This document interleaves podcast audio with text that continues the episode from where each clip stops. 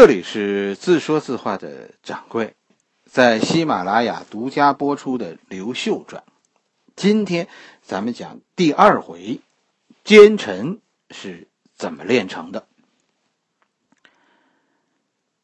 其实，可能当一个有作为的奸臣呐，比当一个敢于去死的忠臣还要难，因为有时候干成一件事。可能要死上一千回。王莽这个奸臣当的不容易。大家应该知道我对于历史人物善恶的观点，我是认为历史上没有恶人的，没有一个说思维正常的人会沿着主观上的恶意去生活。历史上的每一个人都和我们身边的人是一样的，大家都是为了一个善良的目标而生活的。历史和故事的不同点就在于，历史上没有坏人。我故事中所说的坏人，其实都是那些做事没有底线的人。我嘴里的坏人，都是那些为了一个所谓善良的目标，做事可以不择手段的人。王莽不是我心中的坏人，正相反，恐怕还真没有几个皇帝能在能在做事底线这方面赶上王莽的。王莽其实是真君子。你可能说他是奸臣，但奸臣未必不是君子。这是说我们在利益上和王莽不一致，但你必须得承认，王莽这个人其实人呐不坏。上一回咱们说到汉成帝的时候，王家以外戚的身份掌权。是吧？汉成帝的时候，王家控制了朝局，出现了王凤专权、武侯临朝的局面。但当时的人，但当时王家的核心人物其实是老太太王政君。汉成帝在位二十五年，是吧？跟上一回一样，汉朝皇帝的女人比皇帝有名。你可能不知道汉成帝是何许人，但我告诉你，赵飞燕和赵合德这姐儿俩，就是汉成帝身边的女人。是汉成帝就是那个要要如何如何全天下美女的那个皇帝。据说汉成帝为了实现自己这个远大理想啊，吃了很多药，结果没小孩死了以后只能让侄子汉哀帝继位。王家算是汉成帝母亲家的人，对吧？和汉哀帝一点血缘关系都没有。于是汉哀帝一上台就翻脸了，开始清理门户，王家呢进入了一个衰落期。是人家汉哀帝家也有一大帮外戚等着就业呢，是吧？你们这帮上一任皇帝的外戚，现在就得给人家腾腾地儿。但是王家的势力啊太大了。对王家的打击呢，只能是说逐步进行。这其中打击的重点就是王莽。王莽也算是倒霉。汉成帝死的这一年，王莽三十九岁。在此前一年，王莽三十八岁的时候，他叔叔才死，王莽才刚刚当上大司马。第二年，汉成帝就死了，王莽的苦日子就来了。汉哀帝是十八岁继位，在位七年，二十五岁死。汉哀帝呀也没有小孩据说汉哀帝和汉成帝这叔侄俩是吧，都是迷恋女色，吃同一个药方，最后死于同一个毛病，同样没有小孩汉哀帝其实要晚死那么几年，可能王家就没有机会翻身了。你想，王莽这个时候都已经罢官了。甚至有故事说，就是在这段期间，王莽家的老二，王莽的老二，因为打死仆人，被王莽逼迫自杀。王莽这个时候，啊，为了撇清自己，是真的下本了。但是，王家最终熬过了汉哀帝，是吧？皇帝一死，太皇太后王政君立刻就控制了皇宫，王家在朝廷的势力立刻就把首都接管了。王政君。立汉元帝的另一个孙子为汉平帝，汉平帝是汉元帝的孙子，是汉成帝的侄儿，是刚死的汉哀帝的叔辈兄弟。汉平帝啊，显然是一个王家刻意挑选的接班人，是吧？这一年汉平帝才九岁，于是太皇太后王政君垂帘听政。四十六岁的王莽再次出山，被请回朝廷，重新担任大司马，领尚书事，成为汉朝的实际管理者。你看历史中汉平帝的施政，其实都是王莽在治理国家。你看的那段历史，其中突出的一个特点就是，就是乱。大汉朝这个时候其实已经风雨飘摇。你听好，其实不是王莽把国家搞乱了，而是大汉朝已经乱了。王莽接手的是一个烂摊子。其实大家当时啊，都是把王莽当成一个医生，认为王莽能治好。大汉朝的病，王政君在历史上怎么看也不是评书里那个糊涂老太太，这是一个把着大印不撒手的女人。汉朝的国玺就是这个老太太死死的抱在手里呢。这也是一个野心勃勃的垂帘听政的女人。哎，既然如此，为什么史书上都说王政君是个好人，王莽是个坏人？都说啊，王政君老太太一开始是受到王莽王猛的蒙蔽，是吧？后来明白了王猛是坏人，就和王猛决裂了，说要拿玉玺砸死王莽。结果呢？结果把玉玺砸掉了一个角。我们这一路走来啊，王王政君老太太的所作所为。我们都看到了，显然王政君不糊涂，一招一式都做得有板有眼。实际上，你细看，王政君为什么必须是个糊涂老太太呢？说王政君糊涂，其实是说王莽这个皇帝啊是骗来的，是不合法的。这是为了说王莽不合法，所以后来搞革命的刘秀他们就是合法的。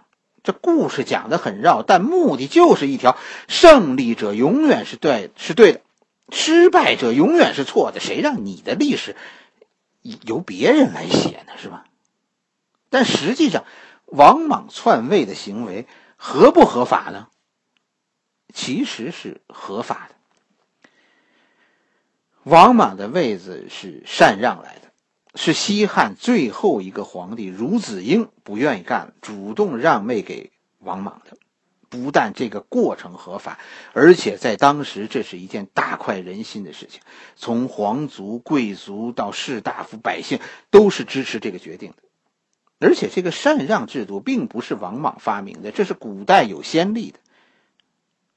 尧帝就是把皇位让给了禹，让给舜。禅让是不是合法？其实主要是三个不反对，是吧？第一个是皇族不反对，第二个是贵族不反对，第三个是士大夫不反对。士大夫说：“士大夫反对王莽当皇帝吗？”不反对。为什么？因为在此以前，王莽王家长期把持朝政，已经大约四十多年了，反对王家的势力根本无法在朝廷立足。王莽和曹操不一样，王莽其实更像司马昭，而且还有一点，当时的时代啊，儒家是主旋律，各种官员都标榜自己是儒家。王莽特别聪明的一个地儿呢，就是，哎，他让孔子的第十四代嫡传人担任自己的副手。好，孔夫子的传人都给王莽打工了，王莽算是站在了舆论的。制高点上，甚至王莽是圣人，这当时大臣们是众口一词的。皇族呢？皇族、皇族这些贵族是吧？谁反对了？其实也没有。为什么贵族不反对王莽篡权呢？因为王莽上台以前呢，公布了一系列优待刘姓贵族的命令。你比如恢复刘姓贵族的特权。保护因为推恩令受到打击的贵族，实际上贵族因为王莽上台，那些已经被边缘化的刘姓贵族获利颇多。这一点咱们以后讲讲刘秀的生平的时候会提到。刘秀其实能读书，是吧？有机会做官，其实都是因为王莽新政，就是这样一个简单的事情。按照汉汉朝的制度，刘秀应该回家去种田，虽然他也姓刘，但因为到了大新朝，刘秀有了完全不同的人生。其实你是找不出刘秀要反对王莽的理由的。史书上为了说明王莽专权遭到贵族们的反对，列举了几个人名，说他他他这几个人他们造反来着。但你细那么一查呀，这几个人的造反很可笑，有不到一百个人造反的，是吧？有百十人造反的，有几百个人造反的，有千把人造反的，除了一两次都是这种治安事件，你知道吗？小规模的骚乱。汉朝啊。是一个动不动就诸侯叛乱的时代，这点事儿啊，真的不算大事。王莽改朝换代的时候，应该说是汉朝一个风平浪静的时期。总体上上说，诸侯们得到了王莽的好处，所以不反对王莽。皇族是什么态度呢？你说连着两个皇帝没儿子。皇族就已经没人了，就是孺子婴和老太太王政君了，是吧？只要孺子婴不反对，说老太太不反对，那皇族就没有不同声音。大家拥护程序合法，连当事人都不反对，你说这有什么不合法的呢？王莽当皇帝在当时是一件普天同庆的事情，完全合法的。只是说，后来啊，王莽在当掉皇帝以后，干出了一些让大家不满意的事情，所以大家后来后悔了，于是就睁着眼说瞎话，愣说他当时当皇帝是不合法的。王政君这就成了大家的口实。你看天子印少一角，这就是太皇太后反对王莽当皇帝的证据。既然太皇太后当年反对来着，那那王莽当皇帝就是违背皇族意志的。可其，可其实王政君呢，确实和王莽翻过脸，但恐怕呀，不是为了大汉王朝。王莽其实也不容易，王莽为了当皇帝，王莽两个儿子自杀，一个闺女守寡。咱们前面说过，王莽的二儿子在王莽受到打击的那些年，因为杀死一个奴隶而被迫自杀。王莽为了当皇帝，还牺牲了自己大女儿一生的幸福。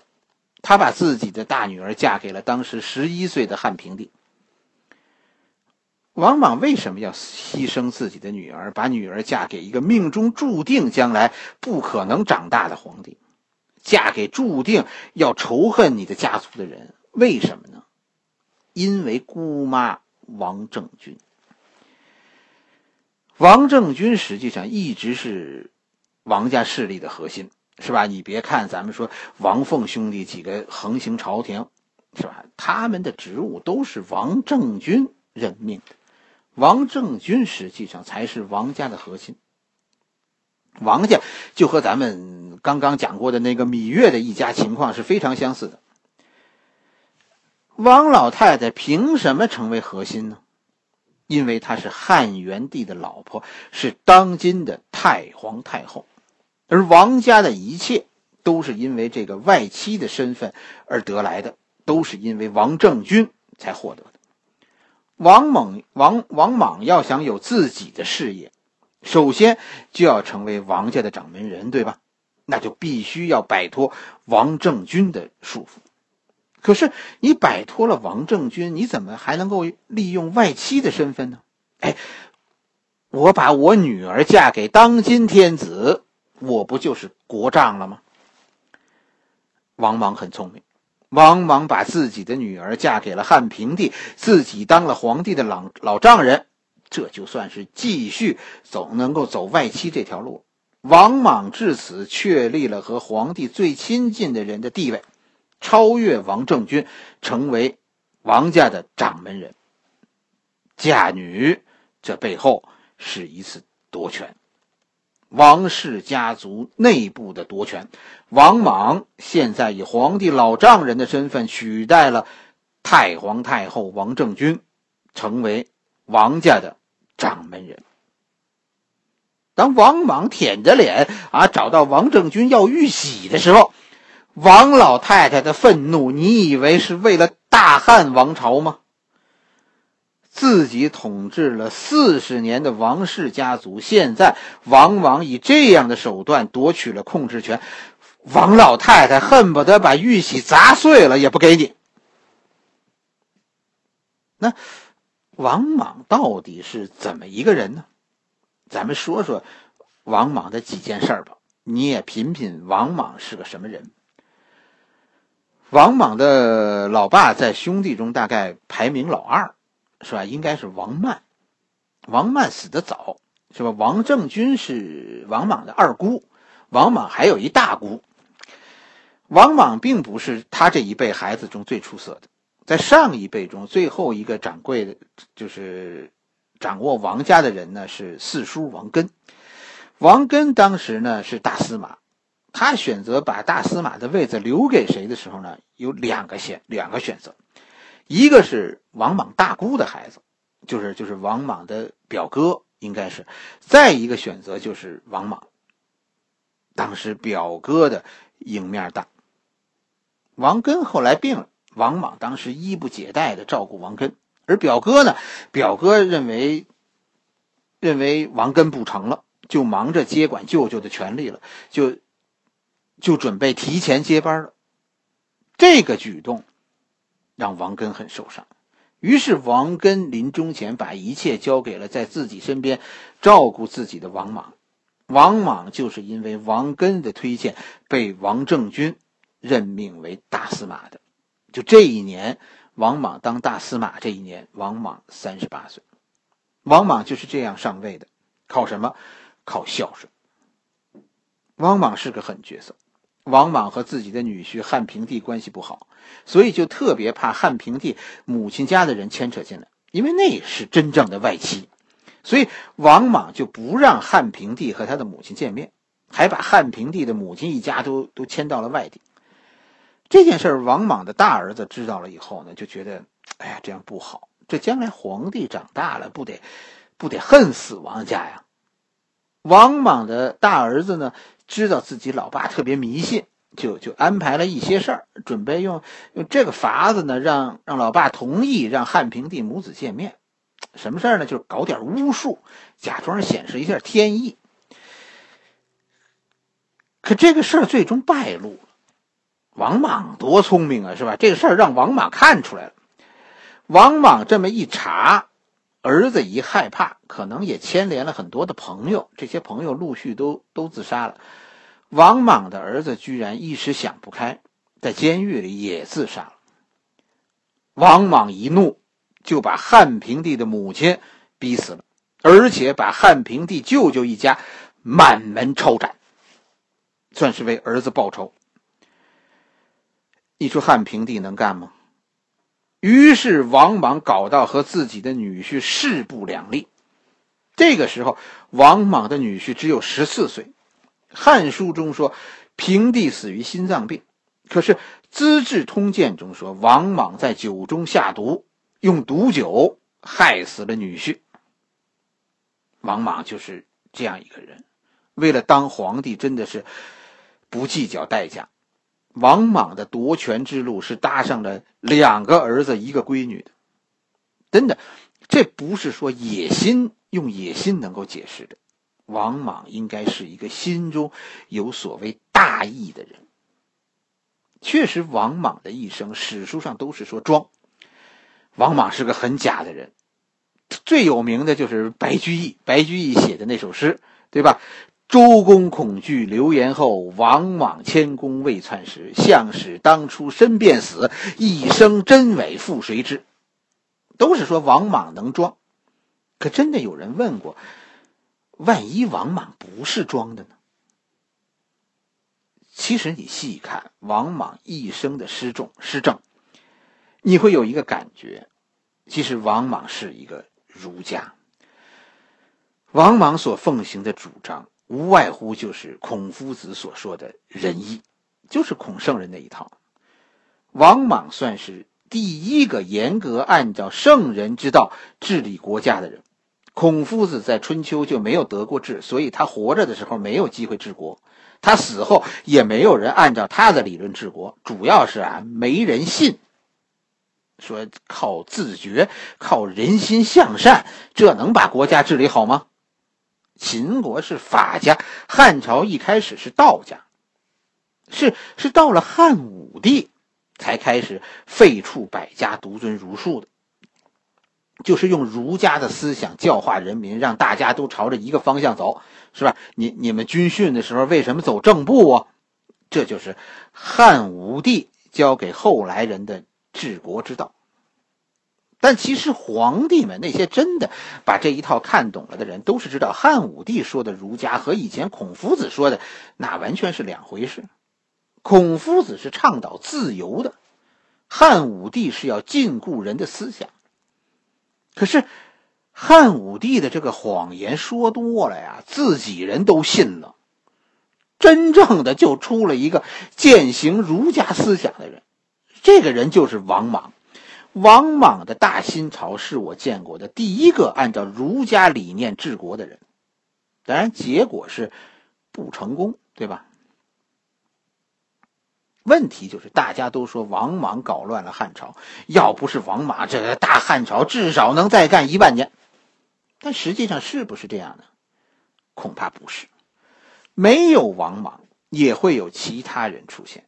中国的国运是以六十年一甲子循环往复它的盛衰的，这个过程其实暗合我们常说的“富不过三代”，对吧？这也是一个甲子，也是说六十年一轮回。作为一个封建制的国家，为什么一个甲子会是一个轮回呢？其实这是一个，这是一个经济现象。在当时的社会制度下，每六十年完成一次土地的集中，然后就会引发全社会的动荡，土地再次重新分配。其实王莽并不是那个时代的祸害，说说王莽终结了大汉朝，不是这样。王莽是个大夫。是吧？给已经病入膏肓的大汉朝看病。王莽上台的时候，病人的家人都说：“医生，你来吧，死马当活马医。”往往精神可嘉，但但医术其实差劲儿，是吧？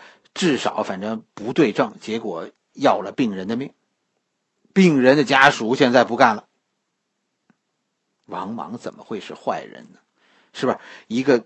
干了那么多好事的人，怎么可能是坏人呢？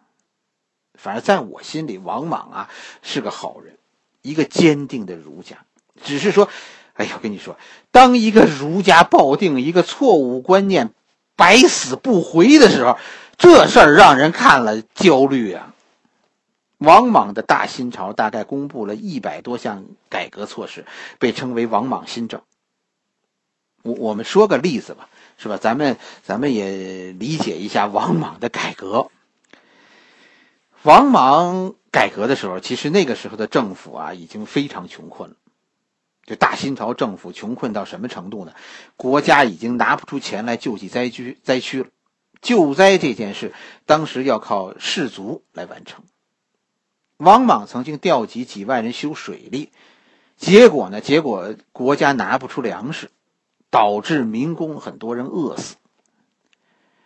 王莽为了增加国家收入，就大力的进行税收改革，结果国家没收上钱来，却在基层滋生了大量的腐败。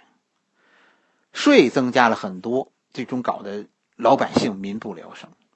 史书上都是说王莽如何如何坏。我说的这两条，饿死民工是吧？增加人民税赋，这都是史书上王莽的罪状，就不顾人民死活。但真的，我跟你说，当你一条一条的看王莽的这些施政的时候，你会惊奇的发现，这在后世啊都是良方，都是济世真言。如果假以时日，一条一条慢慢来，一条一条落到实处，真的，大新朝应该是中国一个理想的事情，不能说顶上，至少百姓安居乐业是是没有问题的。王莽怎么呢，也不能算是个昏君。正相反，这是个很有主意的人，是很想把事情办好的人。王莽的失败，你只能说坏人太多，真的不是说王莽改革了，所以天下大乱，是王莽改革不无法进行下去，所以天下大乱了。坏人一方面拼命的在给王莽身上泼脏水，另外一方面拼命的往家里搂钱呢。结果最后反倒王莽成了假道学，成了虚伪的人。他办的那些好事，后来的解释就是他那些都是装的。王莽上台以后，新政很多，是吧？这个，这个咱们要讲得讲那么十几集，我们不讲这些。王莽新政的核心是土地政策，一些一系列的土改。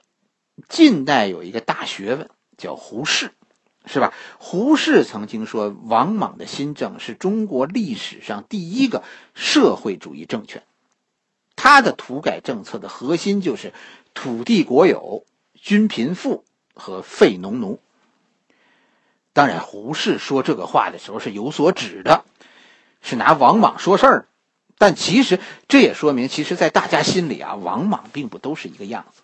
确实有人和我一样认为，王莽这个道学先生啊，不是装的，很大程度上他是真信的。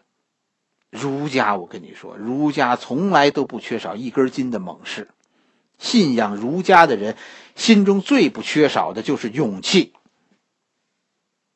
这一回，咱们讲了。王莽是吧？王莽为了当皇帝，失去了自己的女儿，失去了自己的儿子，而他所有的理想，竟然其实就是实现儒家的仁义。这样一个听着不坏的人，是吧？这不是一个坏皇帝，可是为什么最后他被天下人反对呢？大家最后宁肯支持强盗头当皇帝，让一帮绿林来管理国家，都要废了他呢？这将是我们下一回要讲的内容。下一回刘秀就将登场。好了，我们的故事今天就讲到这儿，明天我们继续。